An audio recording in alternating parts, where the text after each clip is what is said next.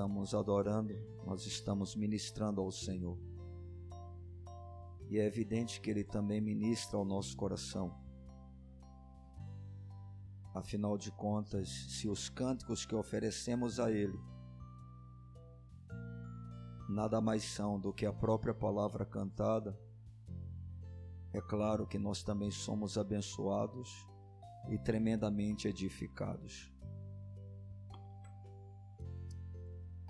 Nós vamos agora, nesse instante, abrir a palavra do Senhor, a fim de lermos o texto onde basearemos a nossa reflexão na carta escrita pelo apóstolo Paulo à igreja da Galácia. Gálatas, capítulo de número 1. Gálatas, capítulo 1. Nós vamos ler a partir do verso de número 10. Diz assim a palavra de Deus: Porventura procuro eu agora o favor dos homens ou de Deus? ou procuro agradar a homens? Se agradasse ainda a homens, não seria servo de Cristo. Faço-vos, porém, saber, irmãos, que o evangelho por mim anunciado não é segundo o homem, porque eu não o recebi, nem o aprendi de homem algum, mas mediante revelação de Jesus Cristo. Porque ouvistes qual foi o meu proceder outrora no judaísmo, como sobremaneira perseguia eu a igreja de Deus e a devastava. E na minha nação, quanto ao judaísmo, avantajava-me a muitos da minha idade, sendo extremamente zeloso das tradições de meus pais. Quando, porém, ao que me separou antes de eu nascer e me chamou pela sua graça, aprove revelar seu Filho em mim, para que eu pregasse entre os gentios, sem detença, não consultei carne e sangue, nem subi a Jerusalém para os que já eram apóstolos antes de mim, mas parti para as regiões da Arábia e voltei outra vez para Damasco. Decorridos três anos, então subi a Jerusalém para avistar-me com Cefas e permaneci com ele quinze dias. E não vi outro dos apóstolos senão Tiago, irmão do Senhor. Ora, acerca do que vos escrevo, Eis que diante de Deus testifico que não minto. Depois fui para as regiões da Síria e da Cilícia, e não era conhecido de vista das igrejas da Judéia que estavam em Cristo. Ouviam somente dizer: aquele que antes nos perseguia, agora prega a fé que outrora procurava destruir, e glorificavam a Deus a meu respeito. Bendito seja o nome do Senhor. É, os irmãos já devem ter ouvido outras mensagens baseando-se no livro de Gálatas e provavelmente aqueles que são mais atenciosos e que gostam de estudar a palavra de Deus, não apenas fazendo uma leitura superficial, já ouviram a respeito do histórico dessa epístola inclusive a razão pela qual ela foi escrita, que teve como finalidade combater é, a tentativa né, de alguns judeus de tornar a igreja da Galácia uma igreja que depositasse a sua fé em Cristo, mas ao mesmo tempo que confiasse nas obras para a sua salvação. E Paulo, diante dessa heresia que estava ocorrendo naquele lugar, ele resolveu escrever essa epístola. E na sua introdução, é interessante a gente perceber que Paulo sequer ele faz algum tipo de é, como é que eu poderia dizer é, te dá uma palavra como normalmente ele fazia em outras epístolas, saudando os irmãos. Ele praticamente imediatamente vai para o assunto, não é? Porque é, a sua preocupação realmente com essa igreja ela era enorme. E Paulo ele faz questão de mostrar a instabilidade da fé da igreja da Galácia, fazendo com que os irmãos percebessem que eles estavam se desviando do, do verdadeiro evangelho, né, para um outro evangelho que Paulo vai chamar de anátema, vai chamar de maldito aqueles que estavam procedendo dessa maneira. E como Paulo ele foi um apóstolo é, diferente dos doze apóstolos que andaram lado a lado com Jesus, né, que acompanharam toda a vida de Cristo desde o início do seu ministério. Então era necessário que o apóstolo Paulo ele defendesse a sua autoridade, justamente porque muitos dos judeus questionavam a autoridade apostólica do, do, de Paulo. E ele fez isso na igreja de Coríntios e aqui na igreja também, escrevendo para Galácia, ele vai fazer o mesmo. E dentro desse processo de defesa da sua autoridade, o apóstolo Paulo ele vai falar a respeito da sua conversão. Ele vai tratar justamente desde o início em que ele foi alcançado pela graça de Deus, né, até o ponto de se tornar realmente o enviado da parte do Senhor, da parte de Cristo, como sendo seu apóstolo com autoridade, justamente para representar o próprio Jesus nos seus através dos seus escritos. E quem conhece a história da conversão do apóstolo Paulo é, sabe perfeitamente que foi uma experiência extremamente assim espetacular uma experiência que nós podemos afirmar categoricamente que são muito poucos aqueles que experimentam algo da natureza que Paulo experimentou. Paulo teve um encontro com Jesus quando ele estava a caminho de Damasco, com o objetivo de prender cristãos, levar cristãos ao cárcere. E durante esse trajeto na sua viagem, ele encontrou-se com o Senhor e ele ouviu claramente a voz de Cristo. Isso é, durante o meio-dia.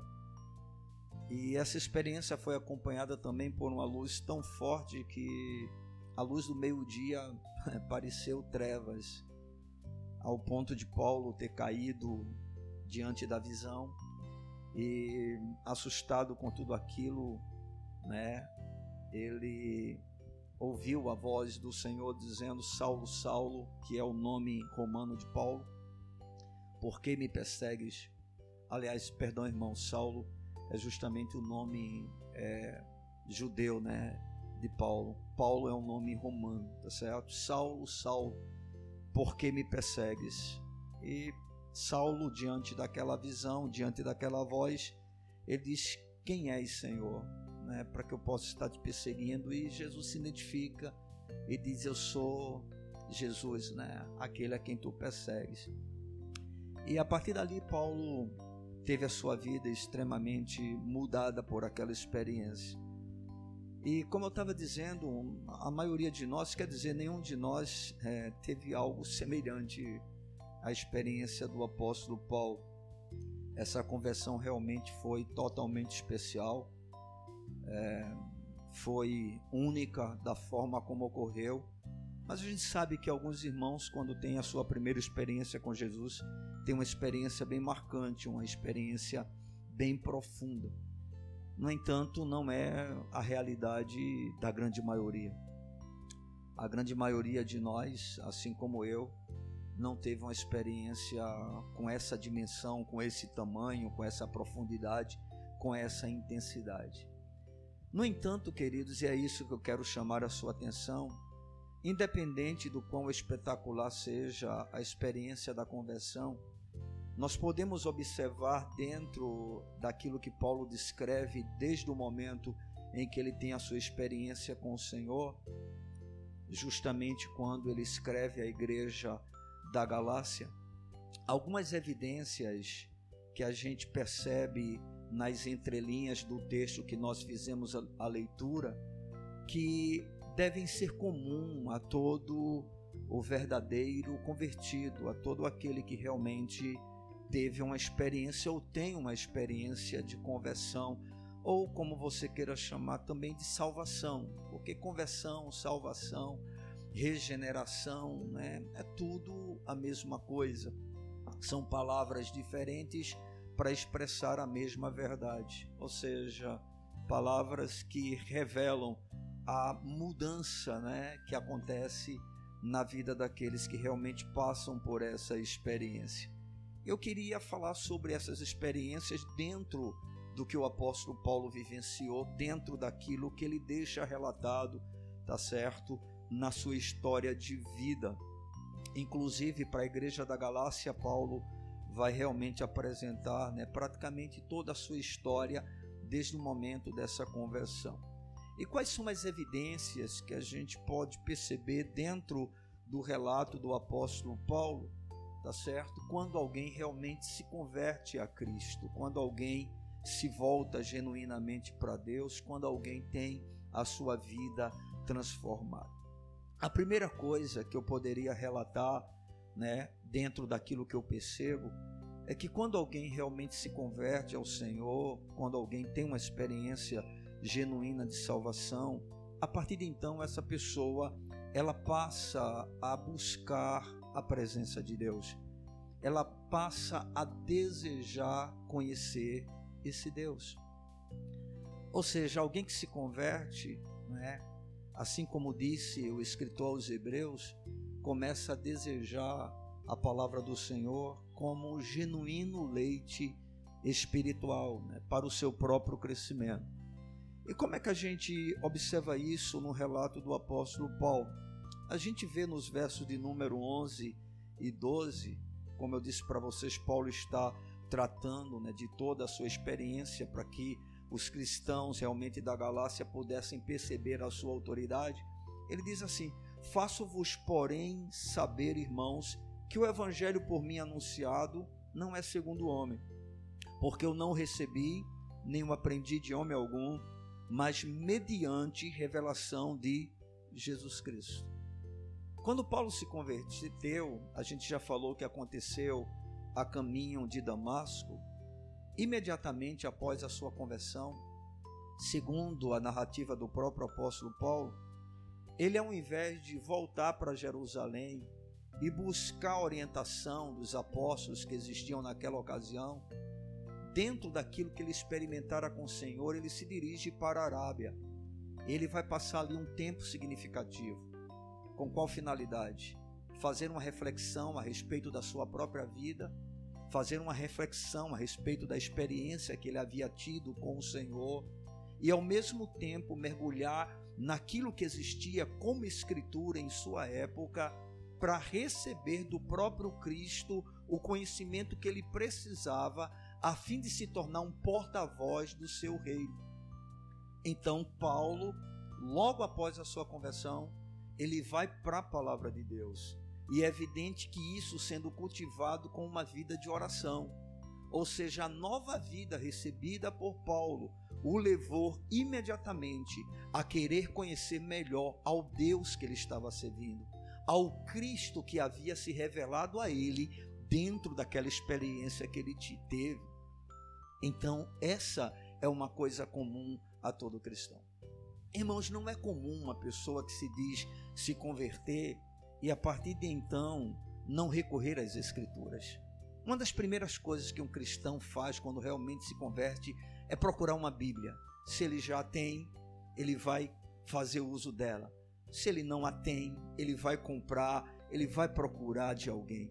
Porque ele sabe que agora ele precisa do Deus a quem ele se curvou, a quem ele se rendeu, a quem ele recebeu como Senhor e como Salvador. Ou seja, é impossível um convertido não ir ao Senhor através de Sua palavra e através da oração. Ou seja, Paulo vai utilizar, a partir do momento da sua conversão, um tempo significativo para conhecer a pessoa de Cristo. Cristo se revelara a ele, mas ele precisava desse conhecimento dentro das Escrituras, porque as Escrituras revela quem é Deus, revela a pessoa de Deus. Então, todo convertido ele passa a procurar um conhecimento de Deus na face de Jesus Cristo. Jesus Cristo é quem revela a Deus, né? Uma vez Tomé perguntou para Jesus, é, quando Jesus disse: é, mostra-nos o caminho, né? mostra-nos quem é o Pai, e isso já é suficiente para nós.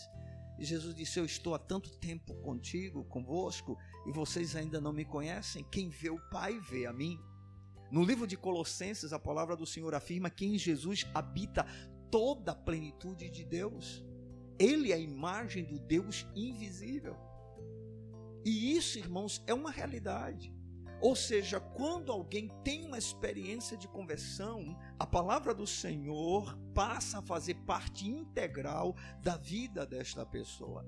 Ela passa a desejar conhecer a Deus através da sua palavra. E à medida em que vai conhecendo a Cristo, vai conhecendo a Deus, e assim a sua vida demonstra que verdadeiramente ela é uma vida nova é uma vida que teve uma experiência real com o Senhor. A gente pode observar nos versos de número 15 ao 17 aquilo que a gente falou já durante né, a nossa, é, no caso, apresentação desse tópico. Diz assim a palavra do Senhor: Quando, porém, ao que me separou antes de eu nascer e me chamou pela sua graça, aprove revelar seu filho em mim para que eu pregasse entre os gentios, sem detença, não consultei carne e sangue.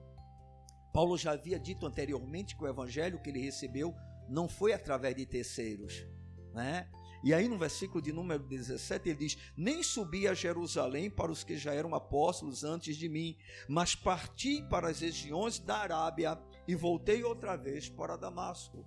Ou seja, aquilo que nós já compartilhamos com os irmãos no momento da sua conversão, Paulo ele é conduzido, ele tem um encontro ali com um homem chamado Ananias, ele fica cego na visão e na experiência que teve com seu Senhor, ele passa três dias sem comer, sem beber, e aí chega Ananias, se apresenta para Saulo e diz: Saulo, irmão, o Jesus que tu viste lá no caminho de Damasco me mandou vir aqui, né? E ali ora pela vida de Saulo. Saulo tem a sua vista recuperada, né? Provavelmente foi batizado nas águas. Ali ele deve ter tido uma experiência fantástica a mais com o espírito do Senhor.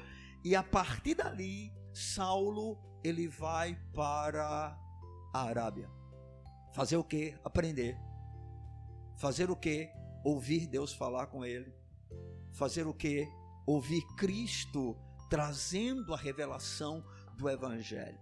É evidente né, que no nosso caso hoje nós não precisamos desse tipo de comportamento do apóstolo Paulo de ir para um outro lugar, porque o nosso chamado, inclusive, é diferente do de Paulo, e até então a própria revelação do Evangelho não estava clara, porque Deus vai se utilizar da vida do apóstolo com essa finalidade porque nenhum apóstolo do Cordeiro, tá certo? Que são os doze, né?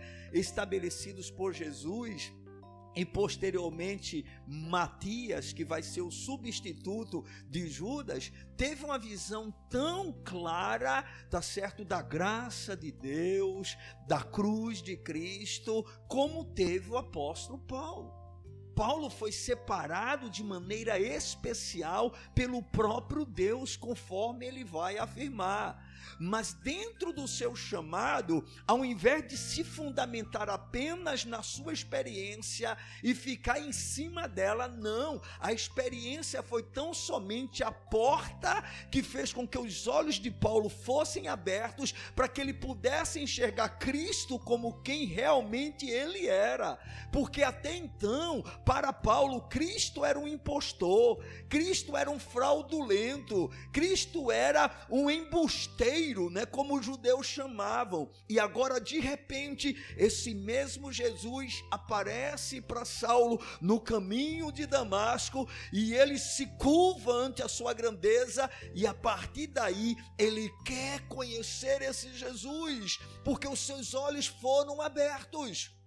E aí ele vai para a Arábia. Para quê? Para aprender quais eram os escritos que Paulo tinha nas mãos. Ele tinha o Velho Testamento, ele tinha a Velha Aliança, ele tinha a lei e os profetas. E ele vai mergulhar na Velha Aliança com qual finalidade? Conhecer aquele que a quem ele agora chamava de Senhor, aquele que ele rejeitava anteriormente, mas agora ele sabe, ele é o Cristo o Filho do Deus vivo.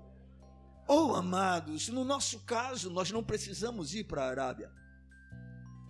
Mas nós temos esse livro e agora, não mais como mistério, mas algo revelado porque até então esse mistério não era conhecido. Paulo mesmo vai dizer: o mistério que esteve escondido desde os tempos outroras, que Deus o fez agora conhecer, que é Cristo em vós, a esperança da glória. Então o apóstolo ele tem essa experiência com o Senhor, mas como eu estou dizendo, nós não tivemos coisa semelhante. Bem, eu particularmente, quando me converti a Cristo, eu não vi uma luz brilhante. Eu não vi uma luz mais forte do que o meio-dia. Eu não ouvi uma voz bradando, não é? Dizendo: Marcos, Marcos, por que tu me resistes? Por que tu não me aceitas? Eu não ouvi nada disso. Mas uma coisa é certa, naquela ocasião, os meus olhos foram abertos. E quando isso acontece, a partir daí, o que é que nós queremos? Nós queremos saber quem é este Senhor. Quem é esse Senhor? Nós desejamos conhecer a esse Deus. Então, todo novo convertido, todo aquele que se converte a Cristo, passa a desejar esse tipo de conhecimento, que não pode acontecer de uma outra forma que não seja através da Sua palavra e de uma vida de oração. Paulo ocupou o seu tempo com esse objetivo. Paulo ocupou o seu tempo com essa finalidade. E por isso mesmo foi usado por Deus da maneira como foi, sendo o maior instrumento em todo o Novo Testamento para deixar para nós doutrinas que nos apontam totalmente para esse Cristo maravilhoso. Amém, amados? Bem, queridos, isso é uma coisa comum a todo convertido. Se você diz que se converteu e você não tem nenhum desejo de conhecer ao Deus a quem você afirma pertencer e servir, você não se converteu ainda. Pastor, tem jeito para mim? Tem. É só dizer, Senhor, me ajuda. Abra os meus olhos. Eu reconheço, apesar de não te conhecer, que eu não posso viver sem ti. Eu não posso. Como disse Pedro, para quem iremos nós? Só tu tens as palavras de vida eterna.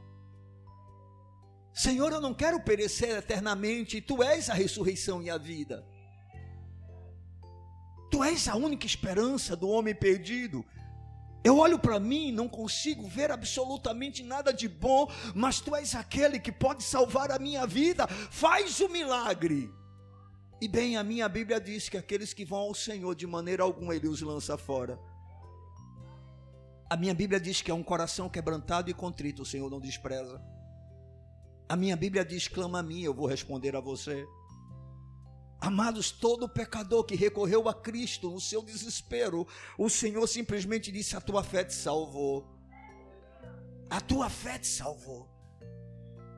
Porque para isso Jesus veio para buscar e salvar o que se havia perdido.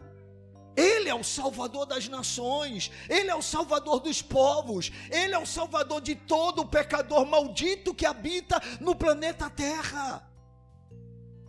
E quando realmente esse milagre ocorre, porque a salvação vem do Senhor, não somos nós que salvamos a nós mesmos, porque mesmo a decisão de seguir a Cristo, ela é movida pela ação do Espírito, que revela ao nosso coração a sua gloriosa palavra, de tal maneira que nós nos curvamos, caímos de joelhos aos seus pés, dizendo: Tu és o Senhor. Tudo vem dele. E ele é um Deus clemente, ele é um Deus compassivo, ele é um Deus misericordioso. Ele é um Deus benigno que diz o tempo todo para nós, para nós não resistirmos à voz do seu espírito. Não é desejo de Deus que o resistamos. Na realidade, se ele quisesse, realmente ele salvaria todos, obrigando a servi-los, a servi-lo. E por que ele não faz? Porque na sua soberania ele resolveu salvar aqueles que creem, pela loucura da pregação. Deus quer um relacionamento onde esse relacionamento não seja algo obrigatório, mas por amor. Ele não precisa do nosso amor, mas Ele quer que nós o amemos. Como resposta ao seu amor para conosco. Bendito seja o nome do Senhor. Todo convertido busca de Deus no conhecimento da face de Cristo, exatamente um desenvolvimento da sua nova vida. Não pode ser diferente. Não há conversão que não seja assim. Amém, amados?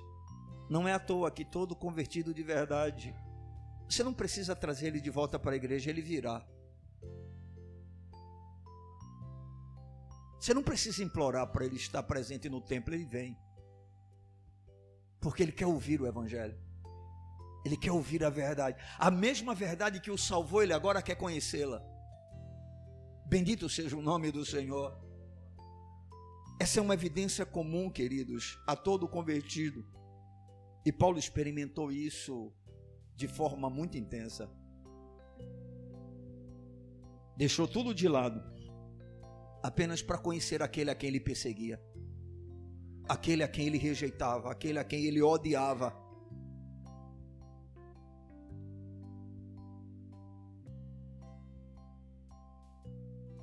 Que coisa maravilhosa é conhecer a Cristo. Porque a partir de então nós não paramos mais de querer conhecê-lo.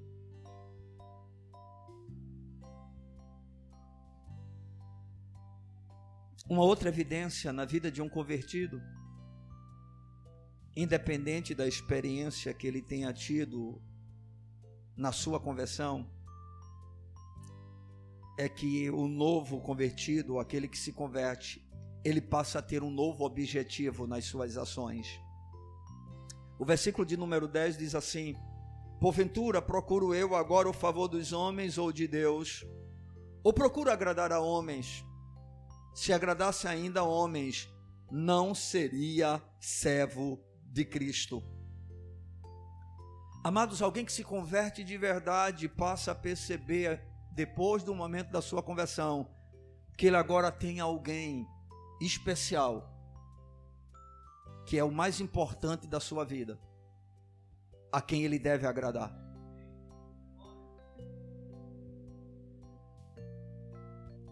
Nós estamos sempre tentando agradar as pessoas, ainda que não consigamos agradar a ninguém.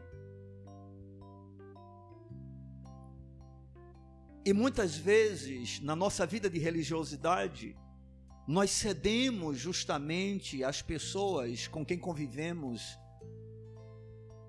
de quem precisamos, ou a quem amamos, em detrimento da nossa religião. É por isso que tem sido tão comum para muitos que se dizem crente fazerem acordo,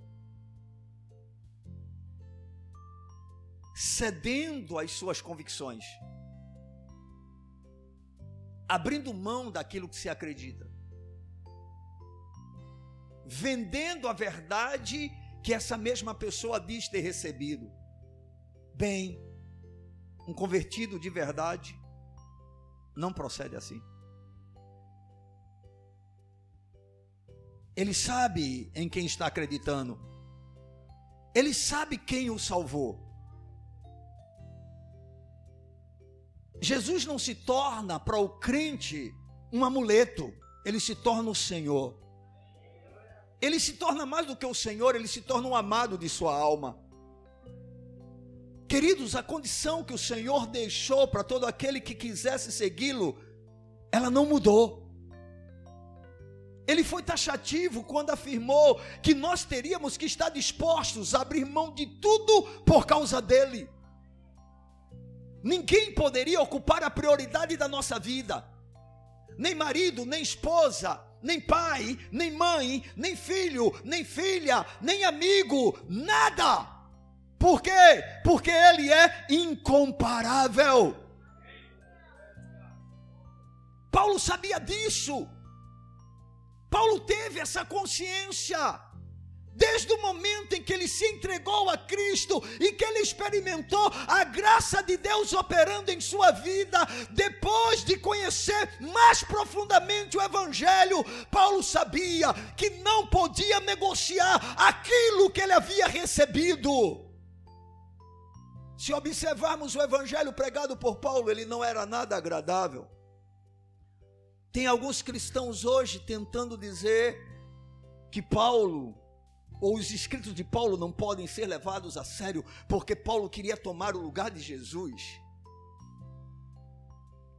As palavras do apóstolo Paulo são extremamente duras, apesar do tempo todo falar de uma graça, mostrando claramente que nós não podemos salvar a nós mesmos e que jamais a lei tem essa capacidade de fazê-lo. Mas é incrível, é impressionante a radicalidade desse apóstolo.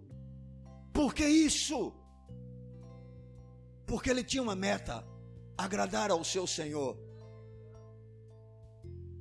Paulo queria uma só coisa: agradar ao Cristo que o encontrou. Vocês observaram que não foi Paulo que encontrou a Cristo, Cristo encontrou Paulo. Ele não apenas veio se tornando carne, mas ele continua vindo através do Espírito para nos encontrar. Bendito seja o nome do Senhor. Que Deus tremendo. Que amor incrível. Como precisamos conhecer melhor esse amor. Porque com certeza, quando isso ocorrer, Aí a gente vai dizer: olha, importa agradar a Deus e não aos homens. Paulo chega ao ponto de usar uma afirmativa extremamente radical. Ele disse: se eu agradasse a homens, eu não seria servo de Jesus Cristo. E mostra sua total disposição de agradar apenas a Deus. Nós não precisamos magoar ninguém quando não houver necessidade. Não precisamos magoar por sermos grossos, estúpidos, estressados.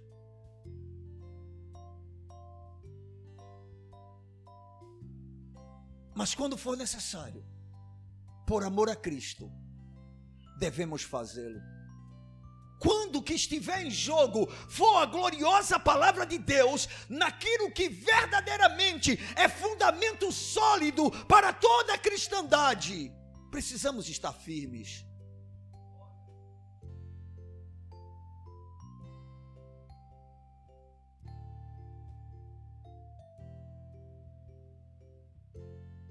O Evangelho, queridos, quando pregado na sua essência, ele não é muito agradável de se ouvir.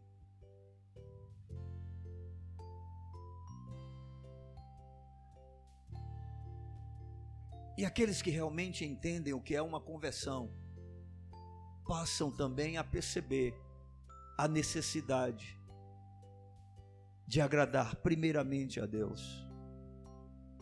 E se for necessário entristecer homens, que assim seja. Se for necessário a rejeição de homens, que assim seja. Porventura, procuro eu agora o favor dos homens ou de Deus? Paulo está dizendo: eu não estou atrás de aplauso. Eu não estou atrás de bajulação. Eu não estou atrás de tapinha nas costas. Eu não estou atrás da aprovação de homens. Eu não estou atrás de favor dos homens, eu estou atrás do favor de Deus. Ou procuro agradar a homens. Se agradasse ainda a homens, não seria servo de Cristo. Ou seja, nós precisamos escolher a quem estamos servindo.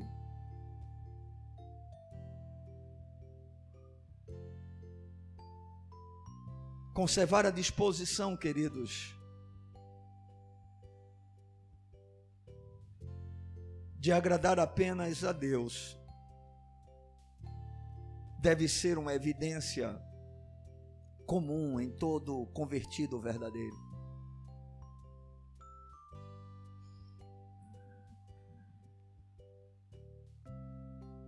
O desejo maior de um convertido é agradar aquele que o salvou.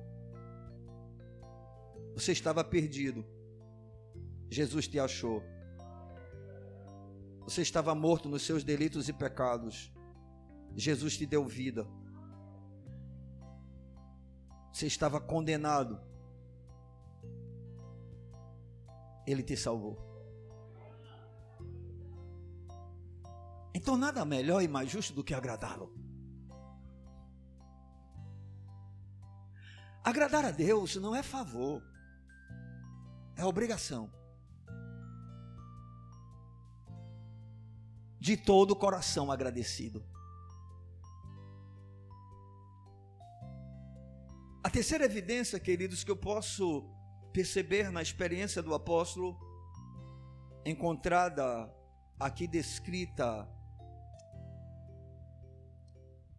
no escrito, no caso de Paulo, à igreja da Galácia, é que após a conversão, Paulo ele teve um testemunho ousado de sua nova fé. Todo, te, todo convertido testemunha de Cristo. Todo convertido testemunha da sua nova fé. Se você é uma pessoa que morre de vergonha de falar de Jesus, daquilo que Deus fez por você, daquilo que Ele tem feito por você, daquilo que Ele vai fazer por você, talvez você não seja convertido. Porque todo convertido, de alguma forma, testemunha da sua conversão. E com Paulo não foi diferente. E uma coisa que me chamou a atenção quando preparava essa reflexão para alimentar a igreja, para abençoar o povo de Deus, é que dentro do que o apóstolo Paulo fala, a gente vê algumas coisas muito interessantes. A gente percebe, por exemplo, que o apóstolo Paulo, depois da sua conversão, o que é que ele faz primeiro? ele vai para a Arábia, ok? Ele vai passar um tempo significativo. A Bíblia aqui vai falar três anos, mas nós não temos certeza se foi esse tempo, porque vai estar entre Arábia e Damasco. Nós não sabemos. Mas ele passou um bom tempo na Arábia, só palavra e oração, refletindo a respeito da sua nova fé. Paulo era judeu, Paulo era descendente de Abraão na carne. Apesar de todo o conhecimento que ele possuía da velha aliança, mas era um conhecimento deformado, porque faltava a luz do Evangelho, faltava a luz do Espírito Santo. Mas agora Paulo tem a luz. E ele vai e mergulha nas Escrituras, ele mergulha na sua nova fé, e ele começa a ver em toda a Bíblia Cristo, algo que ele não conseguia ver antes. Ele vai vendo Jesus de Gênesis até Malaquias. Se alimenta profundamente de toda a revelação que Jesus está lhe dando. Depois que isso acontece, é como se Paulo dissesse assim: Eu tenho um caminho de volta a percorrer. Eu preciso percorrer um caminho de volta. Muitos conheciam Saulo de Tasso. Eles precisam conhecer agora o novo Saulo, o novo Jesus, o novo apóstolo, apóstolo ou o novo homem, né? Que Deus estava ali trabalhando em sua vida. E o que é que ele faz? Ele sai da Arábia e o primeiro lugar que ele vai é para onde? Para Damasco.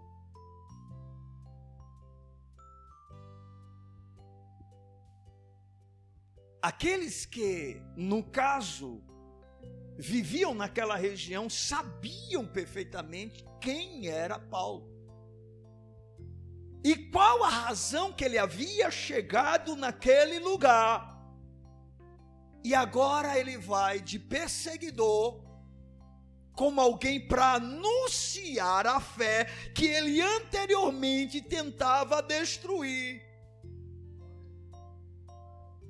Enquanto antes os cristãos estavam em perigo por causa de Paulo, agora Paulo vai até Damasco se colocando em uma posição de perigo por causa da sua fé.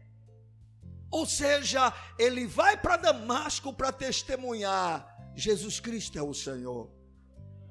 Jesus Cristo é o Senhor. Eu estava enganado o conhecimento que eu tinha ao ponto de tentar destruir o povo chamado cristão, eu descobri que era enganoso, que não era verdadeiro, e estou aqui para anunciar a fé que eu tentei destruir.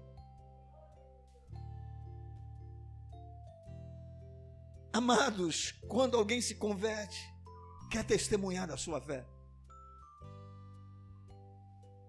Amém. É muito suspeito uma realidade de um cristianismo onde nunca se fala de Deus, onde não se tem nenhum desejo de compartilhar a respeito da fé que se possui. Porque todo convertido quer testemunhar, todo convertido quer dizer: eu estava perdido, eu era cego e agora eu vejo. Se a gente observar dentro da palavra do Senhor, toda pessoa que era tocada por Deus, Deus dizia: não fale nada para ninguém. Ele não conseguia se conter, era tudo um fofoqueiro. Hoje a gente quer fofocar de tudo, menos falar de Jesus. Mas Paulo, ele não fica apenas em Damasco. Depois de Damasco, sabe para onde é que ele vai? Jerusalém vai enfrentar as feras. O ambiente onde ele vivia, o ambiente onde ele se destacava, o ambiente que era totalmente opositor à nova fé que ele possuía. Paulo, ele não vai se acovardar, ele não vai temer, ele vai até Jerusalém e justamente para dizer: olha, agora eu sou o cristão.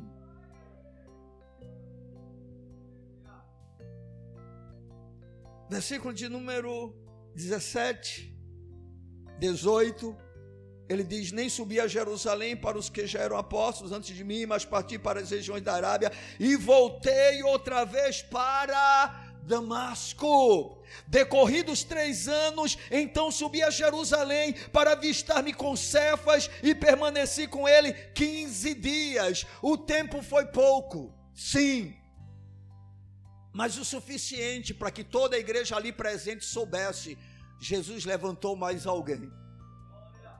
Aleluia! Pedro, juntamente com os demais apóstolos, devem ter ficado assim maravilhados com a revelação de Cristo que Paulo havia recebido. E não é à toa que Pedro vai apresentar tanto respeito para com a vida de Paulo. Paulo chega ao ponto de dizer que eles, os apóstolos, não acrescentaram nada à sua fé. Vocês imaginem isso, irmãos. Não foi uma palavra demonstrando orgulho, mas foi porque aquilo que ele recebeu de Jesus foi tão completo que os apóstolos não tinham mais nada a dizer para Paulo. porque Jesus já lhe havia revelado tudo que era necessário se compreender.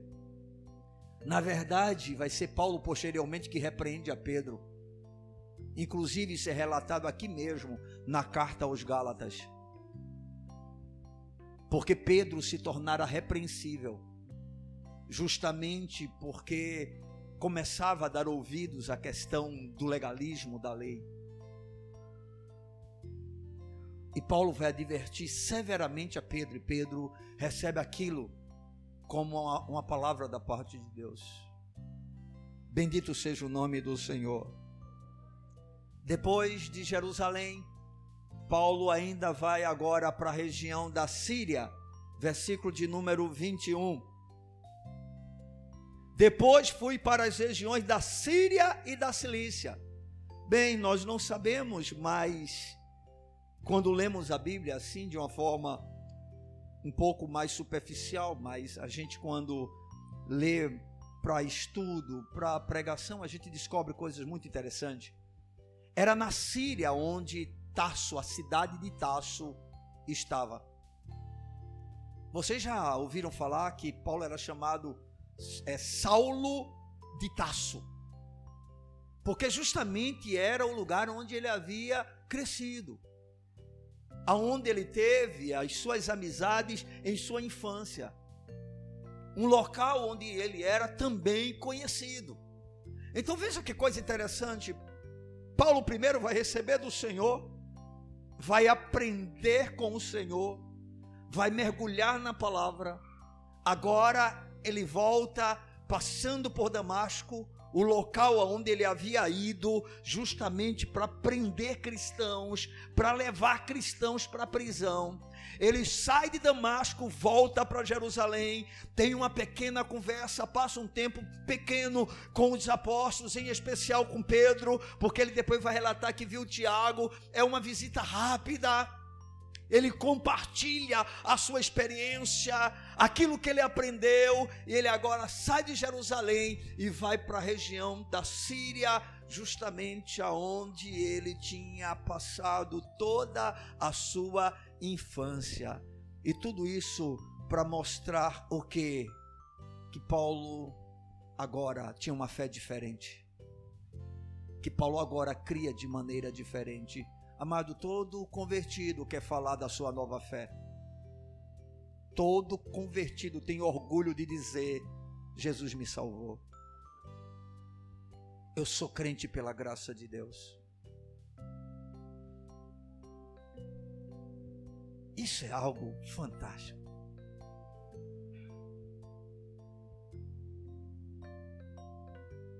Independente, irmãos, da nossa experiência primeira.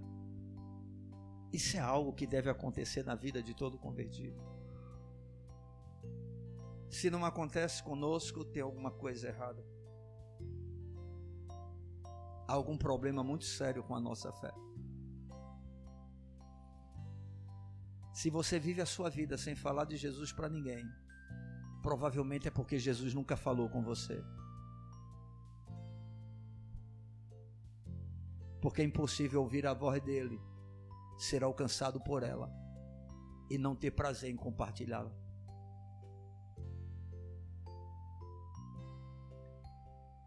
Uma outra evidência que a gente pode observar na vida do apóstolo que deve existir em todo crente, em todo convertido verdadeiro, é uma mudança radical de vida.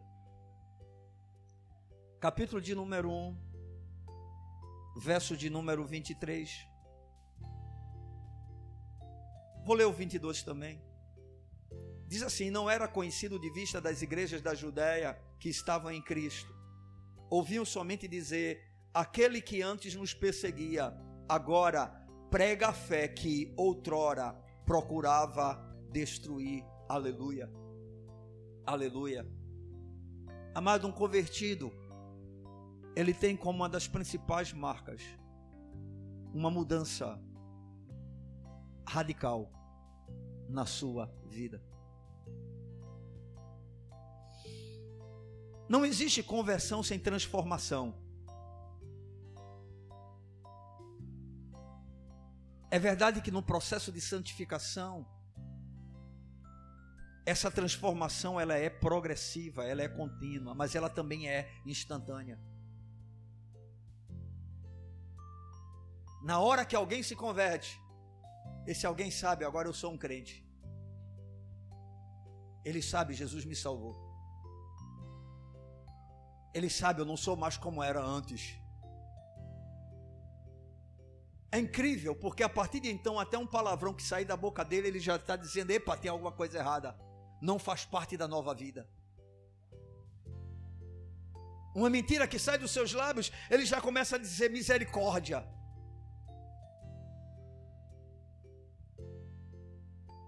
Se tinha um guarda-roupa profano, onde as roupas eram todas sensuais, vai queimar tudinho.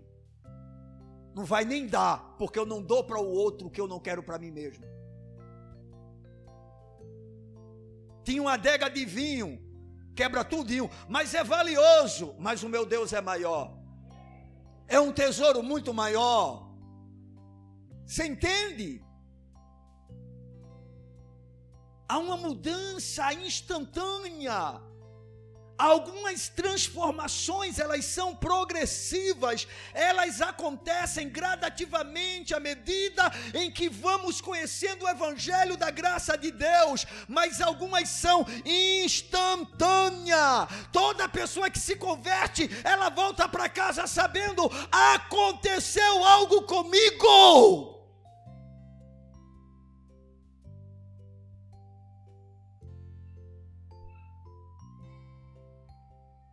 Se não temos experimentado isso, é porque não é conversão, é uma adesão à, denominação. Às vezes a gente gosta da igreja, a gente gosta do pastor, né? se bem que não é esse o meu caso. Eu acho que eu não tenho nada para ninguém gostar de mim, né? em todos os aspectos. Mas às vezes a gente gosta, né? O pastor é divertido, ele é brincalhão, ele é agradável ele diz coisas que a gente acha engraçado, né? Parece um teatro, o culto, o culto é maravilhoso e a gente acha muito bom essas coisas. A gente vai ficando no templo, a gente vai gostando do templo. Mas conversão é diferente. Conversão é diferente, irmãos. Porque é uma mudança de dentro para fora. Deus arranca o coração de pedra duro, insensível, que não teme, que o resiste, que faz o que quer, que anda nos seus próprios caminhos, que faz a vontade da carne e dos pensamentos e coloca um coração de carne, e além do coração de carne, ainda dá um novo espírito Espírito, aleluia! Com qual objetivo? Para que andemos nos seus mandamentos, para que cumpramos as suas leis, para que possamos amá-lo, porque sem esse novo coração nós não podemos. Mas o milagre do novo nascimento, da regeneração, da conversão, da salvação, produz uma mudança radical de vida. Eu reconheço que muitas vezes a gente fica tentando modelar pessoas que não foram convertidas ainda. E isso é muito trabalhoso. É muito complicado chegar para alguém que realmente não tem uma experiência genuína com o Senhor e dizer para ela: deixa de fazer isso. Ela vai entender, ela vai dizer: está bom, eu vou deixar, mas não vai fazê-lo. Porque ela ainda não teve uma experiência de conversão. Entende? Isso não quer dizer que depois de convertido eu não vou travar lutas. É evidente que sim, senão não haveria necessidade de negar a mim mesmo e morrer a cada dia. A morte é uma tarefa diária e contínua na vida do cristão, o que implica em grande batalha no nosso interior, conforme na própria epístola aos Gálatas, Paulo vai falar que a carne milita contra o espírito e o espírito contra a carne, para que a gente não venha fazer o que é a nossa vontade, porque a vontade de um regenerado é agradar a Deus, é glorificar o seu nome. Haverá sim uma luta haverá uma batalha. Mas o convertido ele sabe, eu sou uma nova criação. Eu nasci de novo. O Paul Washer, o Washer, sei lá, eu sempre erro mesmo. Já tenho sido motivo de piada, não tem jeito. Ele conta uma história bem interessante a respeito de um jovem que nas suas lutas questionava sobre a sua experiência de salvação.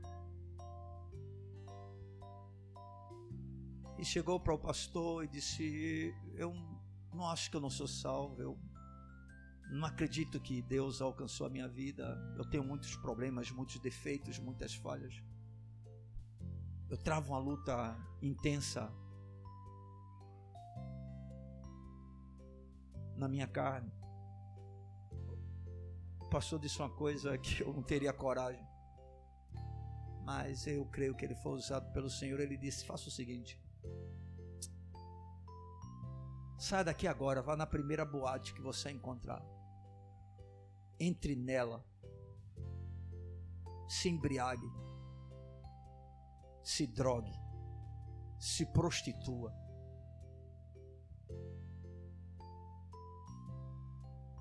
O jovem ouviu aquilo assustado. E no momento que ele estava vivendo, né, aceitou o conselho, o conselho desse de um pastor, né? Era o que muita gente queria ouvir, né? Ele fez. Foi para lá e logo em seguida voltou desesperado. E disse para o pastor: Eu não consigo, eu não posso. Eu não consigo. Eu não consigo. Entende, irmão? Entende porque um, um crente não, não, não, suporta funk, ele não suporta determinadas coisas, ele não suporta porque ele é uma nova vida. Você compreende? Isso é uma evidência comum na vida de todo regenerado, uma mudança radical que vai se tornando cada vez mais radical, ou pelo menos deve se tornar à medida em que o tempo passa. Porque o tempo não é para fazer a gente se tornar mais carnal, mas a gente cada vez mais espiritual. Porque se nós nascemos de novo, nós temos um alvo a atingir, e esse alvo é o próprio Cristo.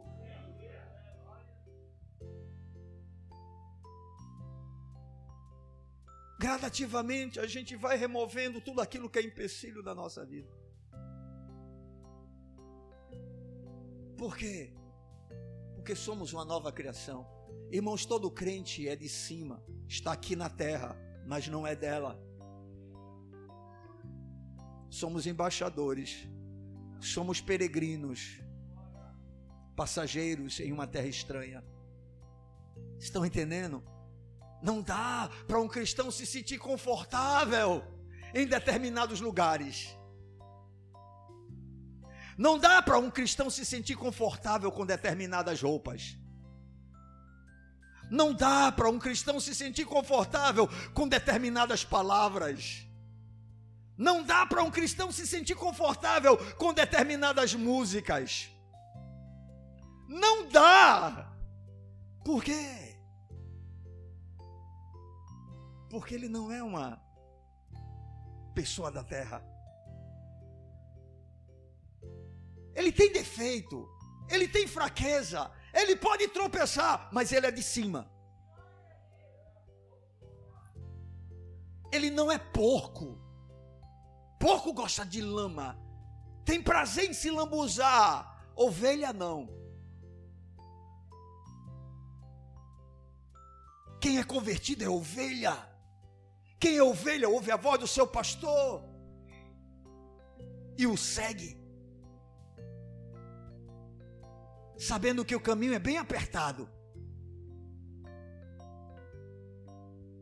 Mas ao mesmo tempo conhecendo o seu próprio pastor que estará com ele em cada etapa de sua vida. Bendito seja esse pastor maravilhoso.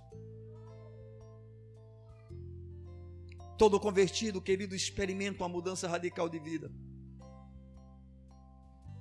No caso de Paulo, a gente observa, pelo tipo de fé que ele pregava, como também a sua própria disposição, depois de convertido, de morrer. Quando Paulo voltou para Jerusalém, Paulo sabia o que o aguardava. Ele sabia que seria perseguido por causa de sua fé, que seria odiado, que seria maltratado. Parece que depois de convertido, Paulo começou a entender que a única coisa que o aguardava era o mesmo destino do, do seu próprio Senhor, a morte. Diferentemente de nós, né, que estamos sempre desejando viver tanto, Paulo estava caminhando para morrer. Ele morria a cada dia. Irmãos, quanto mais morrermos para esse mundo, mais prontos estaremos para o porvir. O nosso assombroso medo da morte nada mais é do que o nosso grande apego a esta terra. E isso explica também a nossa carnalidade. Somos carnais exatamente porque não estamos prontos né, para seguir um Senhor cujo preço ele disse que seria perder a própria vida. E para a gente encerrar essa reflexão, apenas quero relembrar para os amados que aqui estão sobre as evidências que devem ser comuns a todo convertido, porque não dá para comparar nossa experiência de conversão com a do apóstolo Paulo, mas aquilo que ele demonstrou em sua vida, alguns comportamentos nessas entrelinhas, a gente pode observar aquilo que estamos apresentando. A gente pode, pode ver que um convertido é aquele que passa a buscar a Deus, procurando conhecê-lo através de Cristo. A gente também viu que um convertido, ele começa a ter um novo objetivo nas suas ações. Agora é agradar a Deus, ao Deus que o salvou. Ele também tem um testemunho ousado de sua fé. Ele agora pode voltar, depois de conhecer ao Senhor, aos bares que um dia ele passou para falar para os seus amigos: Jesus me salvou. Eu não sou mais o mesmo. Ele experimenta uma mudança radical de vida.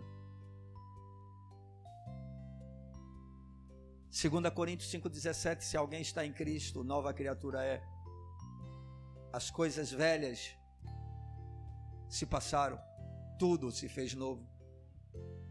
E para a gente completar essa reflexão, um convertido ele torna-se razão de glórias a Deus pelo corpo de Cristo. Versículo de número 24, o que é que diz? E glorificavam a Deus a meu respeito quando alguém se converte de verdade, é motivo de louvor e glória para Deus. Quando alguém se converte de verdade, se torna uma bênção para o corpo de Cristo. Quando alguém se converte de verdade, passa a ser um instrumento onde Deus é exaltado e engrandecido através dessa vida. Antes o seu corpo que era usado como instrumento por Satanás, agora é vaso de honra para o Senhor. Aleluia. Antes você se deleitava na podridão desse mundo, mas agora você encontrou uma razão de deleite muito maior, que é Cristo. Aleluia. E agora as pessoas que olham para você diz fulano é uma benção. Fulano é uma bênção. Como eu gosto de conversar com Fulano, ele é uma bênção. Ele é um homem de Deus. Ele é uma mulher de, ela é uma mulher de Deus. Glorificado seja o Senhor, ele é exaltado. Talvez você um dia tenha sido um perseguidor do evangelho. Alguém que se opôs ferrenhamente à palavra do Senhor alguém que zombava de Deus e das coisas espirituais, mas agora, se verdadeiramente você é convertido, Deus é glorificado através de sua vida. Aleluia! Assim aconteceu com Paulo, alguém que era um terror para a igreja, Alguém que, quando a igreja ouvia falar no nome, já começava a ficar assombrada. Saulo está vindo, ele vem para quê? Agora não, agora todos querem ouvir Saulo, querem ouvir o homem de Deus. Por quê? Porque a sua vida foi convertida a Cristo. Ele foi transformado pelo poder do Evangelho. Ele foi alcançado pela graça de Deus. Oh, queridos, como Deus deseja que assim aconteça com cada vida aqui presente. Deixa eu dizer uma coisa para você: Deus não tem nenhum interesse que você esteja apenas em um templo. Deus não tem nenhum interesse que você seja simplesmente membro dessa instituição religiosa. Deus não tem nenhum interesse que você apenas participe de atividades de cultos. O grande desejo de Deus é que você realmente prove uma conversão real, genuína, verdadeira. Porque quando isso acontecer, todas essas evidências que nós acabamos de expor para a igreja se tornarão parte da sua vida. A partir do momento em que você se converter, você vai querer a ajuda de irmão, mas a primeira fonte que você vai buscar é a palavra do Senhor. Talvez você até ligue já no outro dia dizendo: irmão, olha, eu li aqui na Bíblia. Aleluia! Eu li aqui, não estou entendendo. Mas já foi para as Escrituras. Amém. A pessoa se converte. Passa um dia, dois dias, três dias, quatro dias sem ler a Bíblia, sem pegar na palavra de Deus, sem ter nenhum momento de oração. É evidente que essa pessoa não foi regenerada. Ah, pastor, mas eu conheço alguém que está dentro da igreja há tanto tempo, já é convertido há muito tempo e vive assim o tempo todo. Pois bem, esse também não é.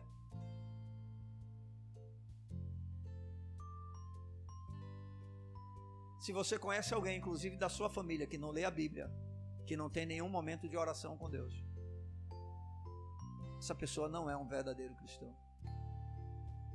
Não é uma questão de estar doente apenas.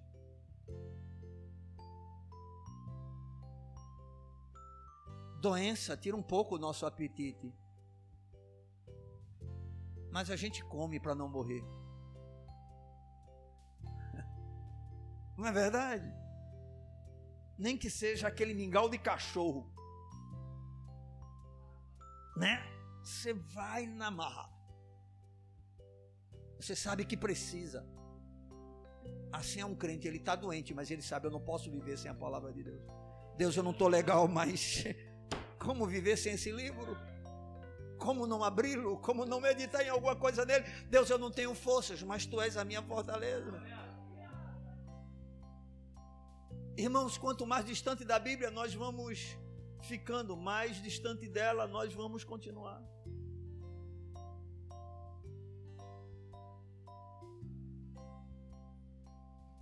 Às vezes a gente diz: Não, eu estou assim, mas eu vou voltar. Deixe de ser insensato. Não vou usar uma palavra mais forte, não, para você não sair daqui me xingando. Não seja insensato. Você está fraco? Pecado não é vitamina.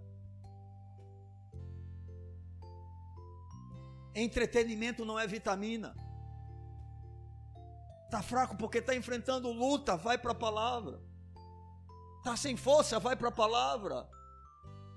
O salmista disse: Quando eu li a tua palavra, o meu coração incendiou. Aleluia! Aleluia!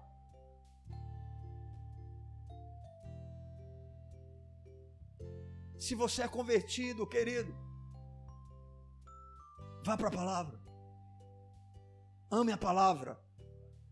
Busque conhecer a Deus através da sua palavra e se torne uma razão de glória para que o nome do Senhor seja exaltado através de você. Amém.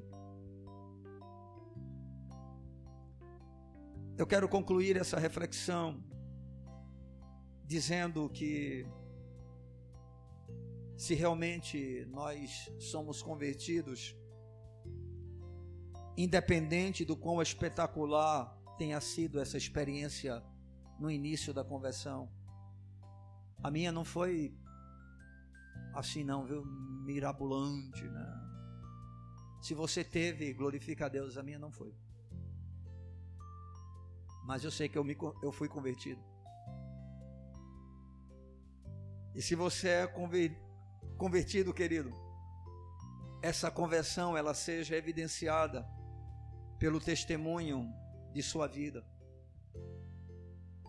não deixando nenhuma dúvida quanto à sua fé para aqueles que estão à sua volta, inclusive para a própria igreja de Cristo. Uma evidência de uma conversão genuína é que normalmente, talvez até para Deus, Deus que conhece o nosso coração, ele possa dizer não é, mas pelo menos para quem está à sua volta, as pessoas não terão dúvidas, porque elas sabem, ele mudou, ele não é a mesma pessoa.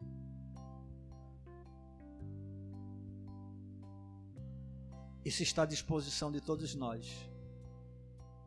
E são coisas que devem acontecer normalmente na nossa vida. Queridos, que os homens eles glorifiquem a Deus por nossa causa. Amém. Vamos ficar de pé.